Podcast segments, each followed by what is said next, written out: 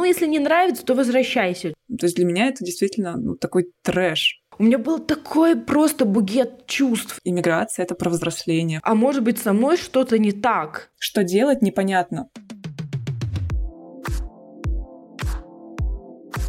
Всем привет! Меня зовут Марина, и это мой подкаст о честной миграции за стороной привычного, где я расскажу вам всю правду о переезде в другую страну. Пять лет назад я села в самолет до Праги, где началась моя непростая, но интересная жизнь иммигранта. Здесь я приглашаю гостей, где мы вместе говорим об иммиграции без розовых пони и радуги и делимся тем, о чем мы наивно не знали, когда покупали билет в один конец.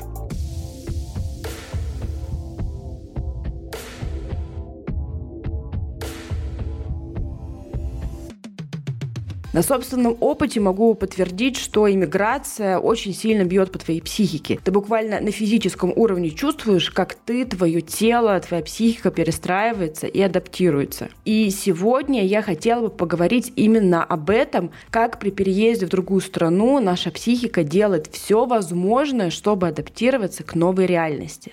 Поэтому сегодня у меня в гостях практикующий психолог, магистр психологии Яна Самочкова. Два с половиной года назад Яна переехала жить в Японию, и сейчас Яна пишет научную работу об иммиграции в Японию и психологическом благополучии мигрантов. Тема миграции является, в принципе, большим научным и практическим интересом. Всем здравствуйте, Марина, привет. Спасибо, что пригласила.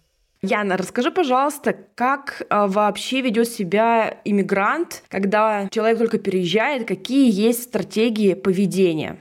Да, Марин, знаешь, когда я приехала и в целом поступила на факультет психологии, начала писать научную работу про иммигрантов, про стратегии адаптации, меня тоже очень интересовали эти вопросы. Что вообще происходит с человеком, с его психикой, как человек адаптируется да, к новой среде. И, в принципе, многие знают про фазы адаптации, такие, ну, это достаточно популярно, да, это фаза эйфории, фаза разочарования, ориентационная, фаза депрессии и фаза деятельностная, да, когда человек выходит уже из депрессивной фазы. Но мне сегодня хотелось бы поделиться стратегиями адаптации, как человек может вести себя, какую стратегию адаптации он выбирает, когда приезжает в новую страну. И здесь существует четыре таких популярных стратегии. Чтобы быстрее было понять, что это за стратегии, нужно понять, что мы все принадлежим, да, являемся носителями какой-то культуры либо нескольких культур. Приезжая в новую страну, мы оказываемся в совершенно другой незнакомой культуре. И первая стадия, да, стратегия адаптации — это стратегия ассимиляции, очень такая популярная стратегия, когда человек ассимилируется в новую среду и решает стать да, таким адептом этой новой культурной среды. Я думаю, что ты, возможно, тоже знаешь таких людей, кто приезжает, иммигрант, не знаю, студент и так далее, и хочет сразу максимально общаться только с иностранцами. Это какие-то супер люди для меня, потому что я не придерживаюсь как раз этой стратегии. Для меня это какие-то такие чудо-иммигранты. Ну вот я, например, таких достаточно много знаю в Японии, кто решает сократить общение с своими соотечественниками и максимально общаться на новом языке, да, вот я живу в Японии, есть те, кто хотят общаться только с японцами, максимально развивать свой японский язык для полного погружения. Это стратегия ассимиляции, когда человек и в дальнейшем, да, когда он живет достаточно долго, он как будто бы становится адептом говоря, например, про Японию, да, японской культуры, японских каких-то обычаев и так далее. И как-то вот утрачивает связь со своей родной культурой, да, с культурой своей страны. Это вот первая такая стратегия. Вторая стратегия — это сепарация. Это вот то же самое, только наоборот, когда даже находясь в новых каких-то социокультурных реалиях, человек продолжает быть адептом только своей культуры, совсем не изучая, не перенимая культуру принимающего этноса предположим, да, говоря про русскоязычных иммигрантов, это те, кто живут только в русскоязычном комьюнити, продолжают отмечать только свои праздники, ну и тому подобное, да, сохраняя только свою культурную идентичность, вообще игнорируя культуру принимающей страны. Возможно, тоже, да, таких знаешь. Следующая стратегия оккультурации, стратегия поведения человека, которую он, кстати, сам выбирает, это маргинализация. Это такая тоже достаточно сложная стратегия для психологического здоровья, потом объясню почему. Когда человек, он утрачивает и собственную культуру, отказываясь от нее, и при этом не перенимает новую культуру. Это, например, ну, я полагаю, что может быть актуально, особенно да, в последнее время, когда человек как будто бы хочет уехать, отказавшись да, от культуры своей страны, но при этом настолько психика сопротивляется, да, психика сопротивляется новому, такое бывает, он как будто бы вот теряется уже не понимая, к какой культурной среде я принадлежу. И для психологического благополучия это, конечно, достаточно сложно такому человеку. И самая такая выигрышная стратегия, кстати говоря, я проводила, когда свое научное исследование среди иммигрантов в Японии русскоязычных, именно люди с высокими показателями психологического благополучия, именно они выбрали данную стратегию, стратегию интеграции, когда человек одновременно сохраняет свою культуру, но при этом он усваивает и культуру принимающего этноса говоря, например, про Японию, это сохранение своих да, каких-то традиций и активное изучение и интеграция в японское такое социокультурное пространство. И это, конечно, стратегия максимально хорошо влияющая на внутреннее благополучие человека. У меня вопрос, а это зависит от количества времени, которое иммигрант проводит за границей? Потому что у меня такое ощущение, как будто я проживала все четыре стратегии в свое время. У меня было и полное отрицание, мне кажется, чешской культуры, Потом я каким-то образом начала, не могу сказать, что я была очень привержена чешской культуре, но начала как-то немножко углубляться в культурный контекст, там, в праздники, да, вот в общение с местными. И сейчас наверное, я чувствую себя интегрированной. Не на все там сто процентов, да, но на каком-то определенном уровне. Но я здесь пять лет. То есть я не думаю, что человек может быть интегрирован через там две недели, да, или там даже через год. Зависит ли это именно от количества времени, которое иммигрант проводит в другой стране? Конечно, я думаю, что это зависит от количества времени, и ты правильно сказал, что, ну, действительно, в основном человек, он в какие-то периоды жизни, особенно в начале, после переезда, он может э, придерживаться вот этих различных стратегий, и в идеале в какой-то момент прийти именно к стратегии интеграции, да, это как раз то, к чему и ты пришла. Но все-таки я бы сказала, что здесь первостепенно не количество времени, а все-таки внутренний выбор человека как я хочу, как я с собой поступаю и как я хочу сейчас быть, жить в новой стране. Наверное, только если я оглядываюсь в ретроспективе, я бы сказала, ну да, желательно выбрать там стратегию интеграции, потому что она для тебя самая позитивная.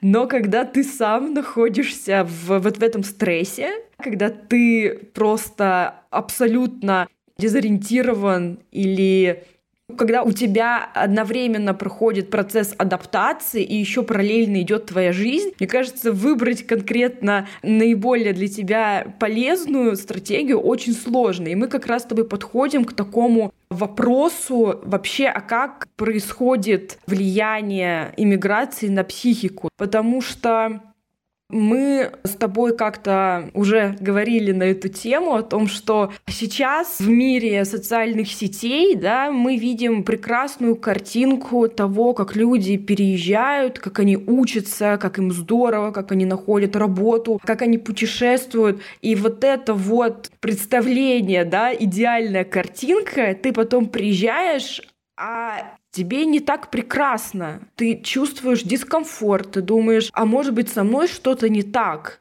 Потому что, ну, всем же так хорошо, а у меня вот настроение падает, на слезы пробивает. Я сильно очень скучаю по родным. И ты такой сидишь и думаешь, так может быть, это со мной что-то не так. Можешь ли ты сказать, как Иммиграция влияет на психику. Что происходит в этот момент для того, чтобы люди, наверное, немножечко были ближе вообще, в принципе, к этой повестке и понимали о том, что, ну да, к такому тоже нужно быть готовым. Да, я с тобой согласна, что вопрос, а все ли со мной в порядке? А почему вот я так долго этого ждал? а я не чувствую радости, или я вообще какой-то выгоревший абсолютно. Этот вопрос я тоже слышу, я думаю, что я задавала тоже его в начале. Конечно, стоит понять, что переезд — это стресс, ведь это поворотный такой этап в жизни. Я бы сказала, что переезд, он не менее сложный, в чем-то травмирующий порой для некоторых людей, чем начало какого-то нового этапа или расставания и так далее. И когда человек переезжает, этот стресс, он может начаться еще задолго до переезда, когда человек подготавливает документы, там, подготавливает какую-то себе там финансовую безопасность и тому подобное. И очень часто этот стресс, в общем, начинается еще задолго до миграции. При этом, когда человек переезжает, вот в сам момент, да, он заходит в самолет, и вот у человека прямо, да, такие гормоны счастья, дофамин, и ему кажется, что вот я смог, вот это классное состояние победы, я смог, я могу. Но при этом важно понимать, что когда мы находимся вот только-только в новой стране, да, первые дни, первая неделя, мы не только внутренне да, ощущаем, что мы переехали, наш организм он максимально реагирует на новую среду. И мы можем идти по улице, думая о чем-то своем, но при этом наш мозг, он видит, что тут какая-то другая архитектура, наши вообще органы, зрение, слух и так далее. Организм чувствует, что какая-то другая тут влажность, да, другая среда.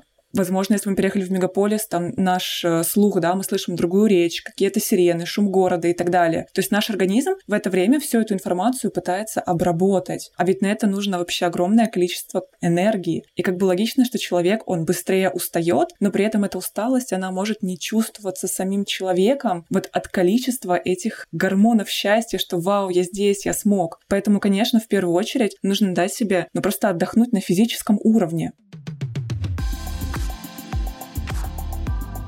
Я просто вспоминаю сейчас свой свой переезд. И ты вначале сказала еще про стадии переезда. И первый — это эйфория, либо там медовый месяц, как его еще называют. И я помню, что у меня этот период, он продлился, ну, буквально две недели, наверное. Потому что потом меня так накрыло и не отпускало, наверное, до момента, когда я приехала в Россию домой летом. То есть я отучилась первый год на языковых курсах, начала сдавать вступительные экзамены, поступила в университет и поехала домой на лето, на месяц. И я просто вспоминаю в целый этот год и Первым делом, да, когда ты ходишь по Праге, по прекрасному городу, одному из самых красивых городов мира, когда вокруг вкусная еда, еще туристы толпятся, это еще сезон такой теплый. И потом, когда потихонечку у тебя появляется рутина, у тебя появляются обязанности, у тебя появляются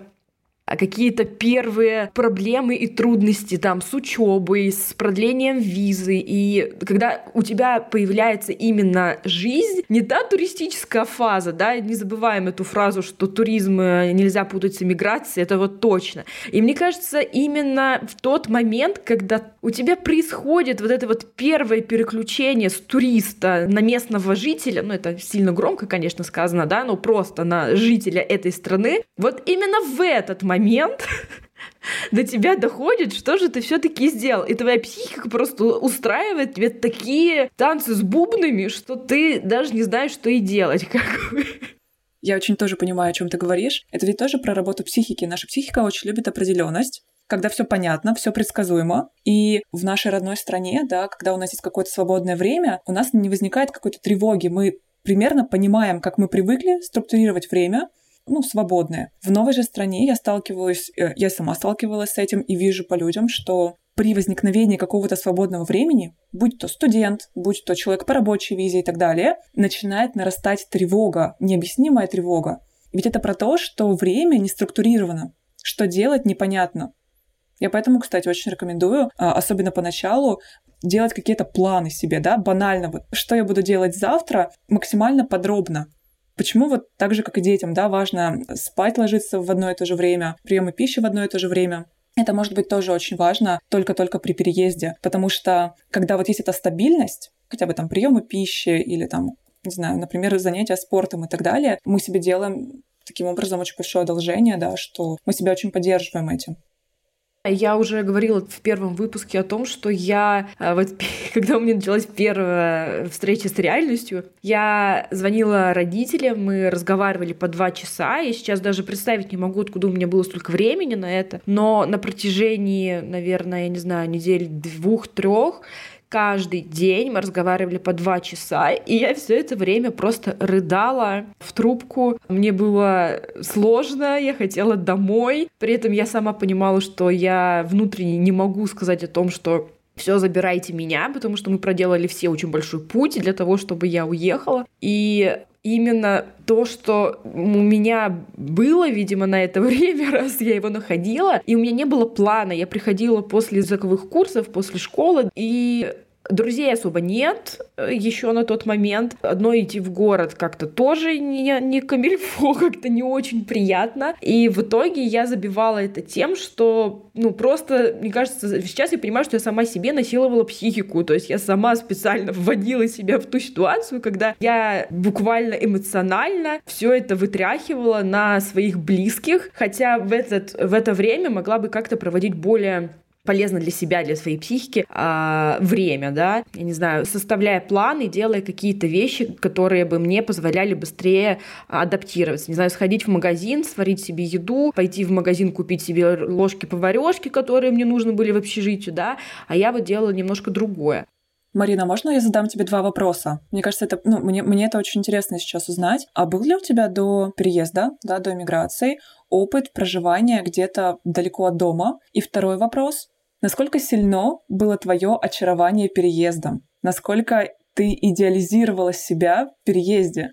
Ой, это очень хорошие вопросы. Но я никогда не жила одна до переезда. Понятное дело, я уезжала, уезжала на каникулы куда-нибудь, в лагерь какой-нибудь, либо в отпуск, но а, чтобы жить одной, нет, такого, такого у меня не было, и все там 22 года своей жизни я жила с родителями, да, каждый день я видела почти сестру, родных, и именно я отлично понимаю, что отсутствие вот этой вот, наверное, опыта, да, проживания одному, решение каких-то бытовых вопросов самому, оно это сыграло колоссальную роль, поэтому адаптация мне далась очень сложно, потому что, как я уже сказала, параллельно с твоей жизнью здесь идут еще процессы а, сепарация, да, сепарация с родителями. И, конечно, это было бы легче, если бы я все это прожила бы в России и потом в лайт-версии переживала бы все остальное. Но как получилось, так получилось. И второй вопрос. Местом очарования тоже было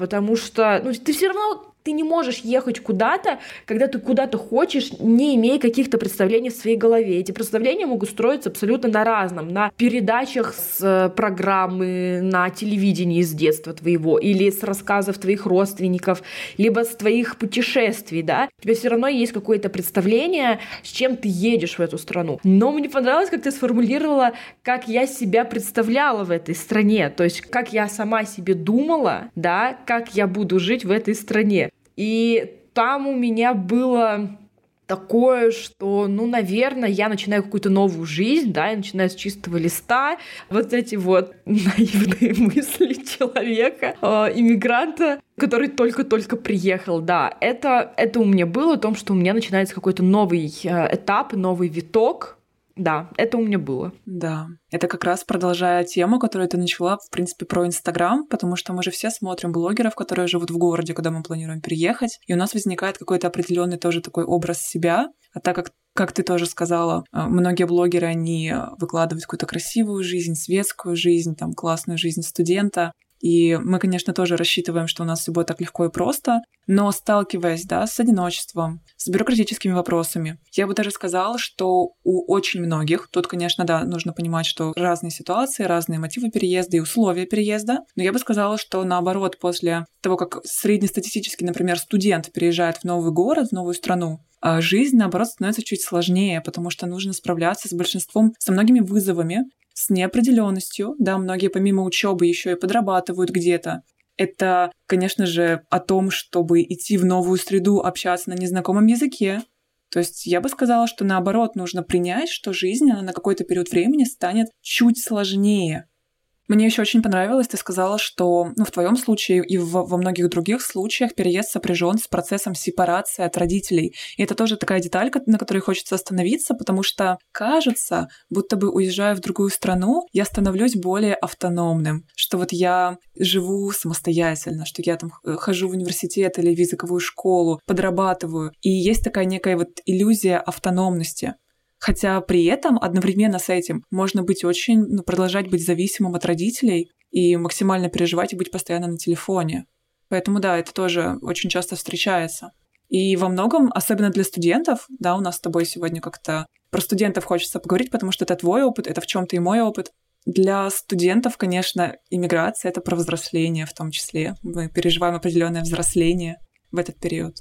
Сепарация — это двусторонний процесс, и очень интересно, как не только ребенок, студент проживает да, эту сепарацию, но и как у родителей тоже, когда они понимают, что когда ты отпустил ребенка в другую страну, с этим сепарация само собой не произойдет, да, и что нужно дать ребенку пространство, дать ему возможность самому справляться с этими проблемами. Это, конечно, очень сложно, потому что вот мы говорим, да, про влияние сейчас миграции на психику, и я помню, как у меня был такой просто бугет чувств. Я была и зла на своих э, близких, э, потому что вы там, а я здесь, и вы меня не понимаете. И было э, чувство того, что одиночество не то, что меня бросили, это слишком громко, такого у меня не было, но чувство вот этого вот, что ну, я здесь один, а вас здесь нет, и отчасти это и ваша вина, и моя вина. И ты вот весь такой вот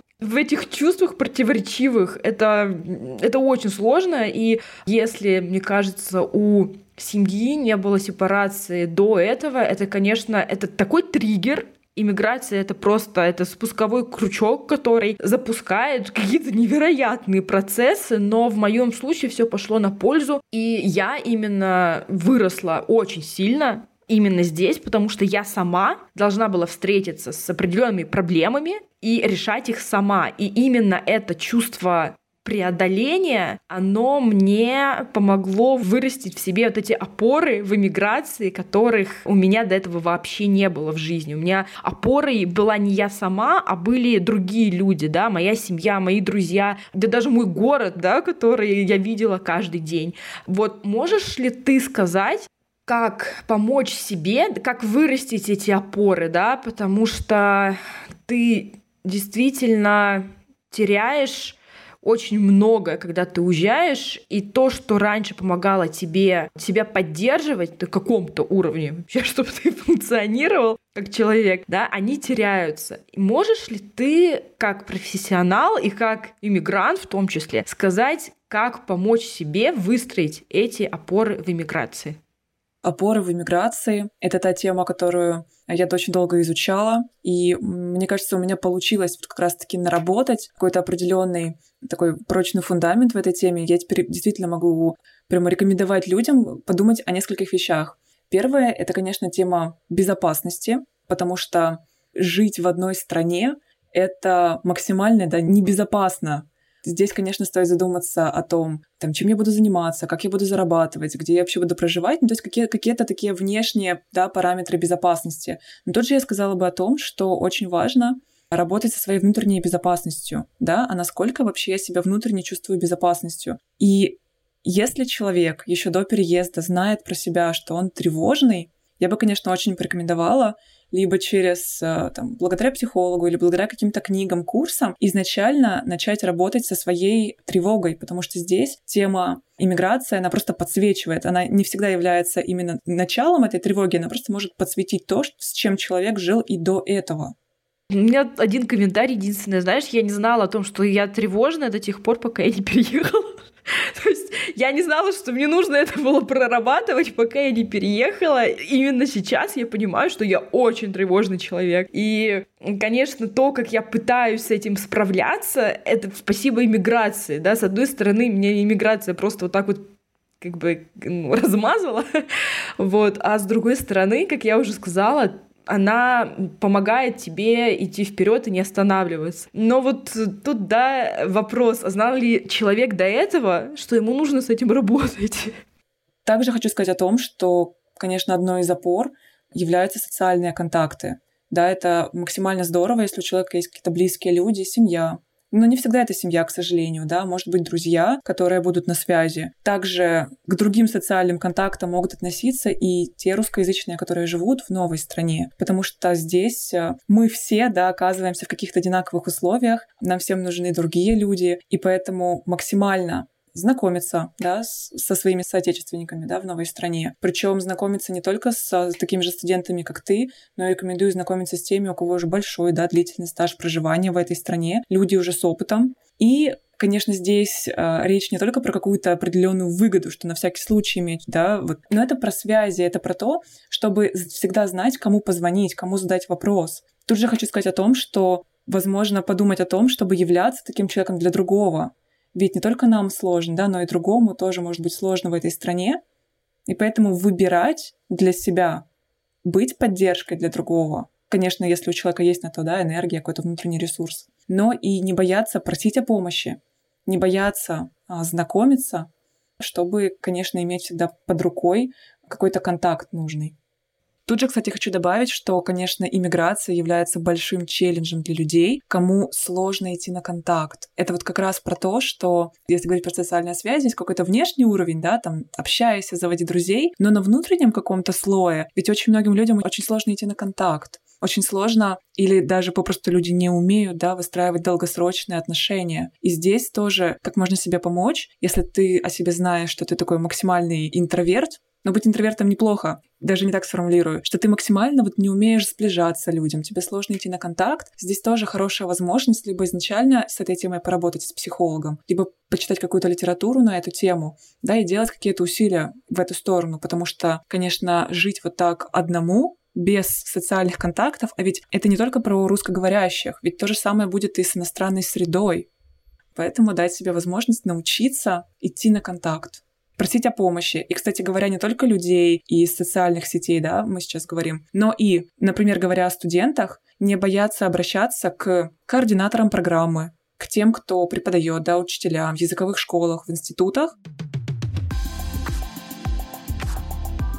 Недавно совсем я поняла, что иммиграция — это очень табуированная тема.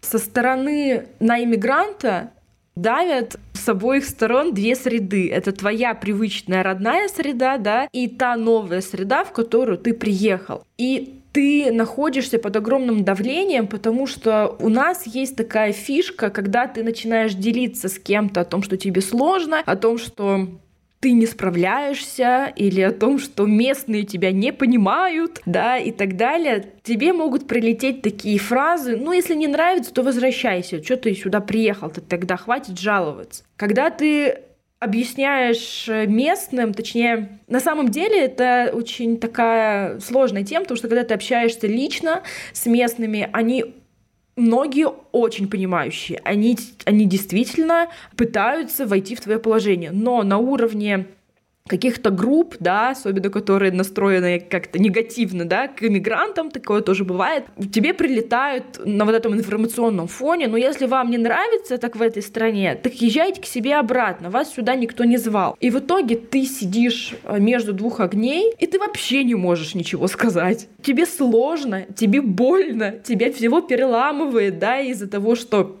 когда действительно перестраивается все. У тебя как будто новый скелет растет, как бы, да, на месте старого. Как ты смотришь на эту проблему? Является ли она э, какой-то критичной, либо же это я надумала, да, потому что моя история лично такая? Как ты вот относишься к идее тому, что иммиграция вообще это как бы очень табуированная тема, и как, возможно, себе помочь в данном случае, в тех ситуациях, которые я описала? Я бы сказала, что да, иммиграция она слегка идеализирована, потому что за иммигрантами обычно наблюдают да, в наши времена через соцсети. Соцсети — это жизнь через фильтры, это нужно помнить. Но то давление, о котором ты говоришь, причем такое, да, с двух сторон, даже когда ты об этом говорила, это так очень тяжело звучало. Я думаю, что это, конечно, давление, которое человек испытывает внутри себя, потому что по факту на человека никто не давит есть, э, это опять же про определенные особенности мышления, когда кажется, будто бы на тебя так много ожиданий навешали, что на тебя прямо так кто-то сильно давит. Но я с этим не совсем согласна, потому что я бы сказала так, что очень часто люди по факту уже не знают, что на самом деле происходит, да? Мы никогда не знаем, что происходит с человеком в эмиграции. И те, кто остался, да, в нашей там, родной стране, когда у людей есть какое-то определенное напряжение и за неудовлетворенностью их жизнью, они это напряжение куда-то скидывают. Это вообще бич, да, социальных сетей. И иммигранты, люди, которые уехали, которые еще могут транслировать там какие-то свои победы, какую-то свою новую жизнь, а о новой жизни мечтают очень многие люди это напряжение просто может скидываться. Поэтому, когда вы слышите какое-то осуждение от людей из своей родной страны, там, не знаю, уехала или там, наоборот, возвращайся. Тут нужно понять, а люди точно со мной вообще разговаривают? Это точно про меня? Или они просто скидывают свое напряжение?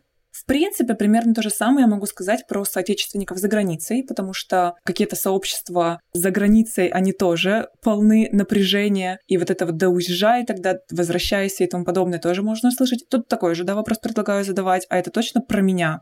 А про негативные отношения со стороны принимающего этноса, Конечно, если мы говорим про какую-то очень жесткую дискриминацию, это не стоит оставлять, говорить, да ничего, ничего страшного, это важно, об этом важно говорить.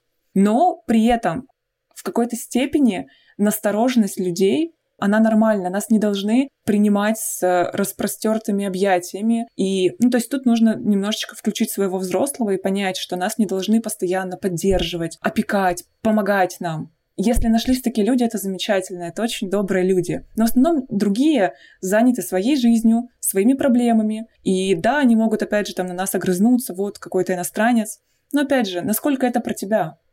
У меня из-за того, что мне сложно было справиться, да, первое время с определенными ситуациями, которые связаны с иммиграцией, я, мое внимание было только на какие-то негативные вещи тут что-то сказали, тут не так посмотрели, да. Это было, я не буду это скрывать. И про людей, о том, что насколько это про меня, а не насколько это про людей, которые пытаются свое напряжение скинуть, это тоже правда, потому что есть некоторые вещи, которые тебе говорят, а ты даже лично не знаешь этого человека, а на тебя льется какое-то очень странное, негативное вот это фонтан негативных речей. И ты такой, ребят, я вас даже не знаю, вы меня не знаете. Соответственно, подозреваю, что проблема кроется в человеке. Да, я с тобой согласна, потому что когда агрессия в наш адрес не адресная, то есть, по сути, это не в нас дело, а мы, например, такой собирательный образ иммигранта, и человека, там, например, напрягли какие-то другие иммигранты, нужно понять, опять же, вопрос, а точно этот человек разговаривает со мной конкретно, или он видит во мне вот этот собирательный образ?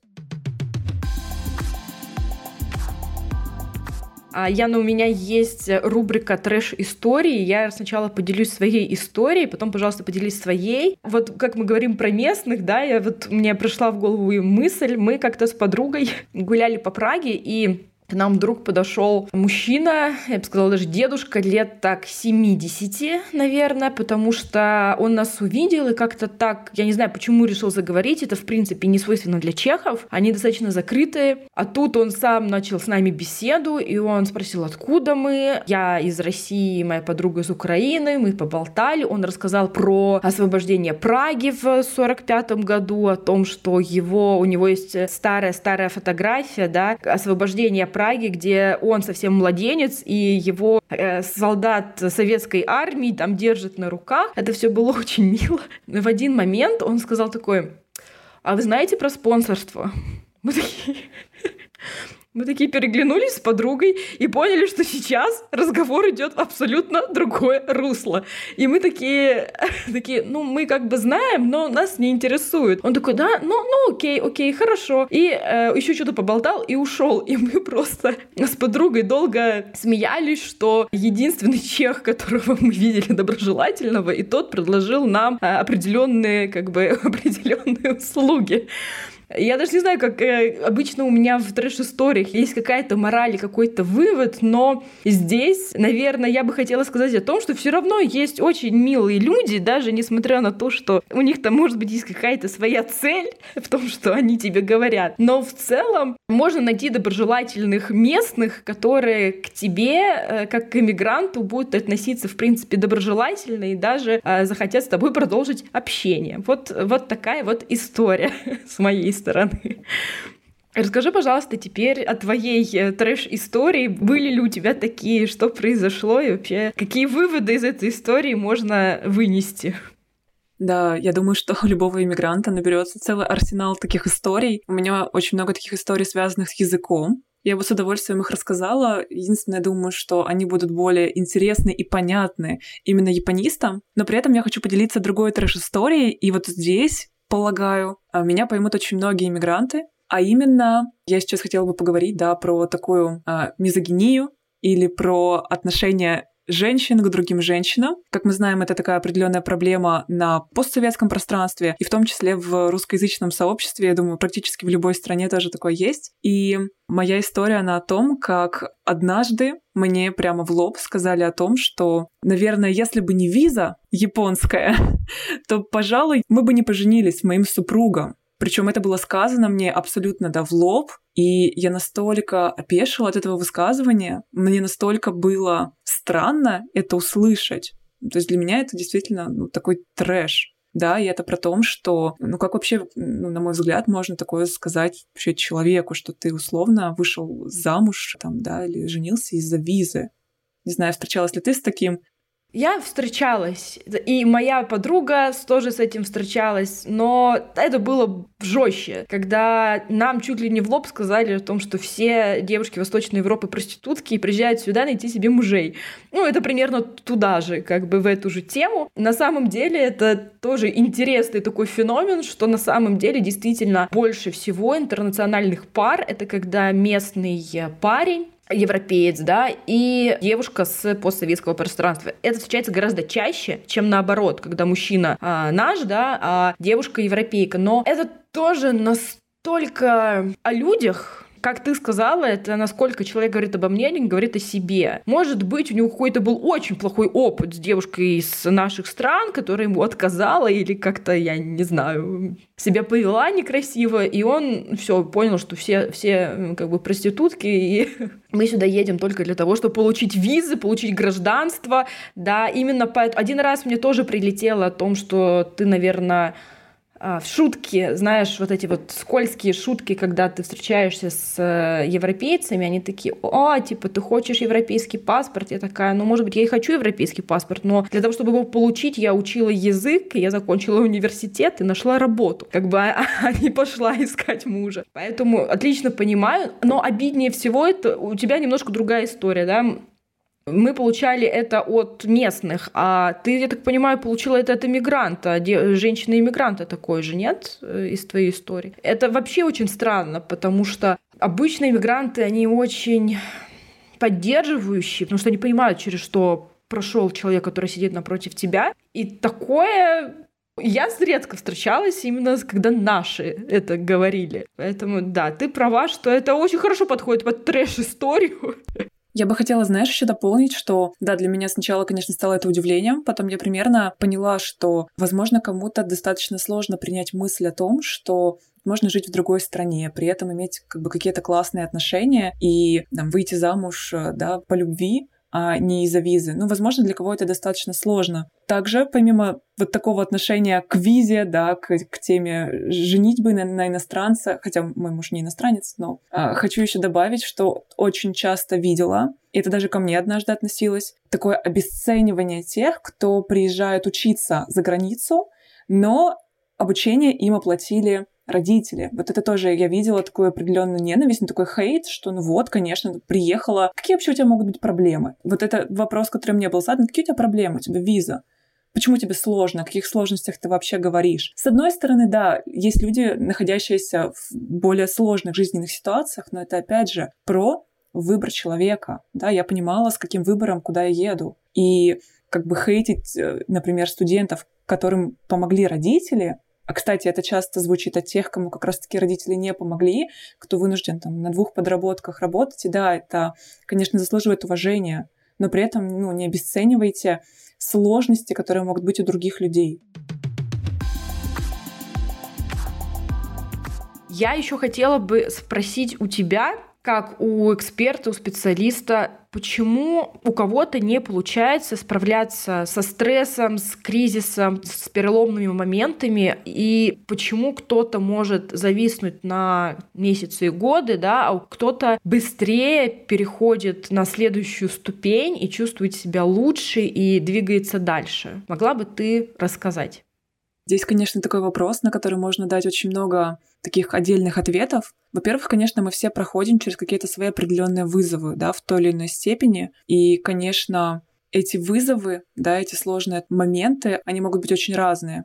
Также у нас у всех мы очень разные. У нас разные а, особенности нашей психики, да, есть более стрессоустойчивые люди, есть менее. Здесь я бы обратила внимание на то, какие способы совладания со сложными моментами человек имеет как он обычно относится, реагирует на какие-то сложные события в своей жизни. Ведь есть люди, которые активно, да, занимают такую активную позицию по отношению к проблемам, они пытаются ее решить. Есть те, кто максимально избегают какой-то проблемы, не хотят ее замечать, но не умеют контактировать со своей проблемой, да, такое избегание начинается. Кто-то пытается менять обстоятельства вокруг себя, да, кто-то пытается изменить себя и подстроиться под обстоятельства. В общем, мы здесь все разные, и, конечно, если дать какую-то конкретную рекомендацию, а, если человек сейчас чувствует себя плохо, если происходит какой-то кризисный момент, это, конечно, как-то вот немножко собраться, да, дать себе отдых и понять, а я что со своей проблемой делаю, накидать себе план, как я могу с ней повзаимодействовать и прийти к решению. Возможно, найти людей, которые тоже проходили через что-то похожее, и попросить у них, да, какой-то помощи, дать контакты и тому подобное. Я бы сказала так, что если человек очень-очень долго в каком-то сложном состоянии, это какая-то долгая депрессия. Это вообще может быть не связано с адаптацией. Да? Адаптация, миграция может быть лишь фоном. Причина проблемы может быть э, как любят говорить психологи, да, где-то вообще в детстве, и что-то просто актуализировалось во время иммиграции. В общем-то, сейчас у нас, конечно, уже такое время, когда люди менее стесняются обращаться к психологам, к психотерапевтам. Ну, самое главное, да, обращаться за помощью, не стесняться этого, если есть какая-то проблема. Я еще бы хотела дополнить, э, это тоже моя личная, наверное, такая вещь, которая во мне сидит, то если, ребята, если вам пришлось вернуться домой, так получилось, да, ну, не смогли вы, я не знаю, отучиться, не получилось э, работу, или вы приехали к любимому человеку, но в итоге решили, что это не ваши отношения, вы вернулись, это нормально. Вы огромные просто молодцы, потому что нужно мужество, чтобы уехать, но, мне кажется, нужно мужество в два раза больше для того, чтобы вернуться. Потому что ты встречаешься с собственными демонами, когда ты пытаешься сам справиться с тем, что у тебя не получилось. Ты как будто бы проиграл. Хотя кому проиграл, непонятно когда также есть осуждение или обсуждение со стороны других людей, которые смотрели на тебя и говорили, ну вот ты уехал, ничего у тебя не получилось, что ты вообще высовывался, да, где родился, там пригодился, сиди на месте. И это очень сложно. И если вы приняли это решение, это значит, что это было наилучшее решение в тот момент. И вы молодцы, что вы решили вернуться и заново строить свою жизнь там, потому что Иногда люди уезжают через 5-10 лет, возвращаются, и это абсолютно это другой процесс обратный, и тебе приходится заново строить свою жизнь, адаптироваться и интегрироваться уже в свое общество, где ты родился. И это очень сложно. Это сложно один раз пережить, а уж два раза пережить. Это просто невероятно. Поэтому хотелось бы вот э, со своей стороны, да, дать такую вот обратную связь. Да, согласна с тобой, что многие возвращаются. Здесь я бы сделала акцент на том, что многие очень драматизируют, как все вернулся, да, как, как сложно вернуться. Но по факту, когда человек возвращается, это же не значит, это не равно, что он возвращается теперь навсегда, и у него больше никогда не будет возможности уехать ни в какую другую страну. Я, я бы тут немножко убрала вот эту вот а, драматизацию вот этого момента. Ведь у человека, когда он один раз смог уехать, он нашел какие-то способы, если этот опыт присвоен, то затем можно найти любые другие да, способы уехать куда-либо еще. Также я бы тут э, добавила еще то, что что заставляет да, человека уехать, когда это такое спокойно принятое решение, что вот сейчас так, и я действительно чувствую, что сейчас лучше да, по всем параметрам будет вернуться, когда это решение принято вот в таком спокойном, да, рассудительном э, состоянии, это окей. Другое дело, я бы тут обратила внимание на принятие этого решения в состоянии такого надрыва, когда у человека на эмоциях, когда все достало, и есть вот это вот огромное внутреннее напряжение, и человек с ним поступает как? Все, уезжаю, оставляю все. Это опять-таки, да, про какую-то определенную стратегию избегания. Здесь бы я порекомендовала немножечко дать себе время, возможно, пообщаться с психологом и понять, что это за напряжение, в чем надрыв, точно ли дело в стране и точно ли сейчас будет лучше вернуться то здесь я бы очень порекомендовала с этим напряжением поработать, потому что, опять же, иммиграция, адаптация — это может быть лишь фон для этого. Что бы ты посоветовала тем, кто собирается переезжать?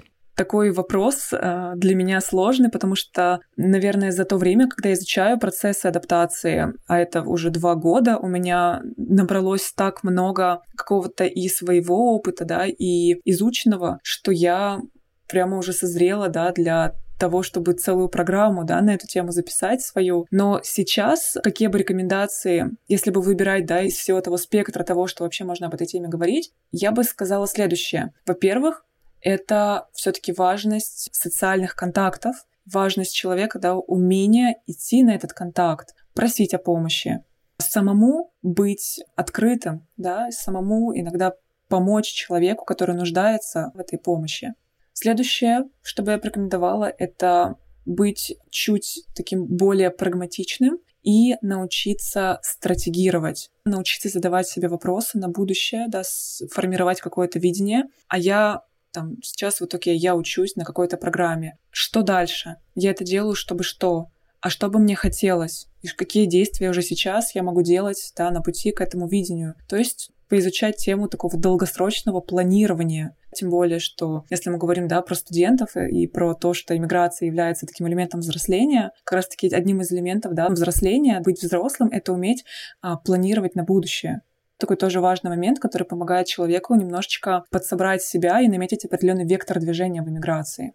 Ну и такой последний момент — это, конечно, в случае чего не бояться обращаться за помощью, будь туда психологическая помощь или психотерапевтическая, да, или вообще психиатрическая помощь. Тут очень важно понимать вот эта, да, знаменитая фраза «и это закончится», как все заканчивается. Даже если сейчас какой-то очень тяжелый период, и иммиграция для вас стала настоящим вызовом, и вы вообще были не готовы к каким-то определенным испытаниям, а это могут быть вообще же, да, иммигранты очень много с чем сталкиваются. Развод даже, например, да, развод в своей родной стране и развод за границей — это совершенно два разных процесса. Нужно понимать, что это просто период он закончится.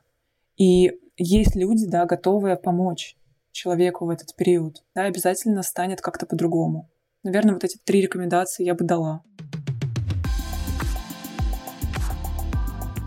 Яна, спасибо большое, что стала моим гостем, пришла, и мы с тобой поговорили на сложную тему, я считаю, но не менее важную, поэтому Надеюсь, что этот выпуск будет полезен тем, кто собирается переезжать или кто уже находится в стране и ему нужна какая-то поддержка. И а если человек после нашего разговора обратится к специалисту, для меня это будет личная маленькая победа просто. Да, я тоже хочу тебя очень поблагодарить. Ты поднимаешь очень важные темы. Я думаю, что ты согласишься со мной, что когда что-то болит, да, опять же, мое любимое слово, да, внутреннее напряжение, то, что мы с тобой сегодня какие-то темы подняли, их легализовали, их вынесли, это уже может обладать определенным терапевтическим эффектом, где человек такой, о, черт, ну то есть я не один, то, что я чувствую, это нормально и, ну, как бы послушать э, чей-то опыт, это действительно, ну, может быть очень поддерживающим. Поэтому спасибо большое, что ты такой большой, ну, вклад делаешь и поднимаешь такие важные вопросы и приглашаешь экспертов, которые, ну, в этой теме имеют к ней такое отношение. Спасибо тебе. Вы можете также подписаться на Яну в социальных сетях. Все ссылки будут в описании. Также вы можете делиться своими историями переезда у меня в телеграм-канале. Была ли для вас адаптация сложной, или же вы тот счастливчик, который с легкостью пережил переезд в другую страну. Спасибо, что слушали нас. Надеюсь, вам понравилось. Встретимся с вами через две недели в новом выпуске на всех подкаст-платформах. Подписывайтесь на подкаст, ставьте звезды, оставляйте комментарии, если вам интересна жизнь за стороной привычного.